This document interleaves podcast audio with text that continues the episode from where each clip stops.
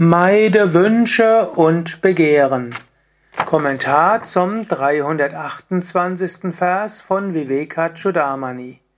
Shankara schreibt: Sankalpam vajayetasmat sarvanartasya karanam apatyani hivastuni vyadhigrasto yatosrejet.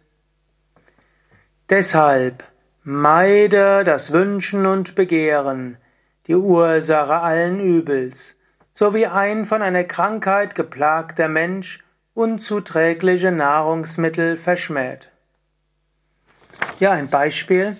Angenommen dir ist es übel, dann ist es ganz normal, dass du dann Nahrungsmittel nicht zu dir nimmst und wenig essen willst. Und bei bestimmten Erkrankungen weißt du, es ist gut, bestimmte Sachen nicht zu essen.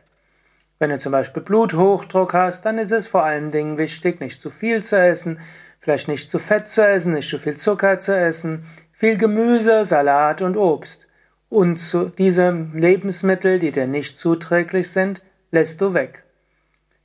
Wenn du Hauterkrankungen wie Neurodermitis hast, dann weißt du vielleicht, welche Speisen dir nicht zuträglich sind und hoffentlich lässt du sie dann weg. Genauso wenn du Gott verwirklichen willst, dann weißt du, es gibt die Ursachen allen Übels und das sind Wünsche und Begehren. Und Shankara sagt, der Weise meidet Wünsche und Begehren als Ursache allen Übels. Und wie meidest du Wünsche und Begehren? Indem du dir bewusst bist, zunächst einmal, dass sie Ursache von Übel sind. Das ist wichtig. Swami Shivanand hat gerne gesagt, einfach leben, erhaben, denken. Aus gesellschaftlichen Konventionen heraus brauchst du vielleicht das eine oder andere. Aber entwickle nicht so starke Wünsche. Kannst du überlegen, wo hast du überall Wünsche? Vielleicht hast du Wunsch, dass dein Haus auf eine bestimmte Weise gestaltet ist. Vielleicht hast du Wünsche, ein bestimmter Teppich, eine bestimmte Wandfarbe und so weiter dann könntest du sagen, okay, ich kaufe nicht den Teppich, den ich gerne hätte. Ich färbe meine Wände nicht so, wie ich sie gerne hätte. Aus dem einfachen Grund, weil ich nicht Sklave meiner Wünsche werden will. Oder du liebst es, in ein bestimmtes Restaurant zu gehen. Vielleicht lebst du ja in einer Großstadt, wo es auch vegane Restaurants gibt. Ja, es ist gut, die vegane Szene zu unterstützen. Aber mache daraus keine zu feste Gewohnheit. Zwischendurch nicht essen gehen.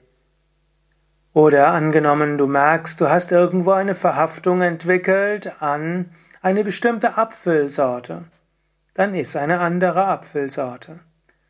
Oder angenommen, du magst es nicht, du lebst mit einem anderen Menschen zusammen und du magst Kloputzen nicht, dann übernimm das Kloputzen.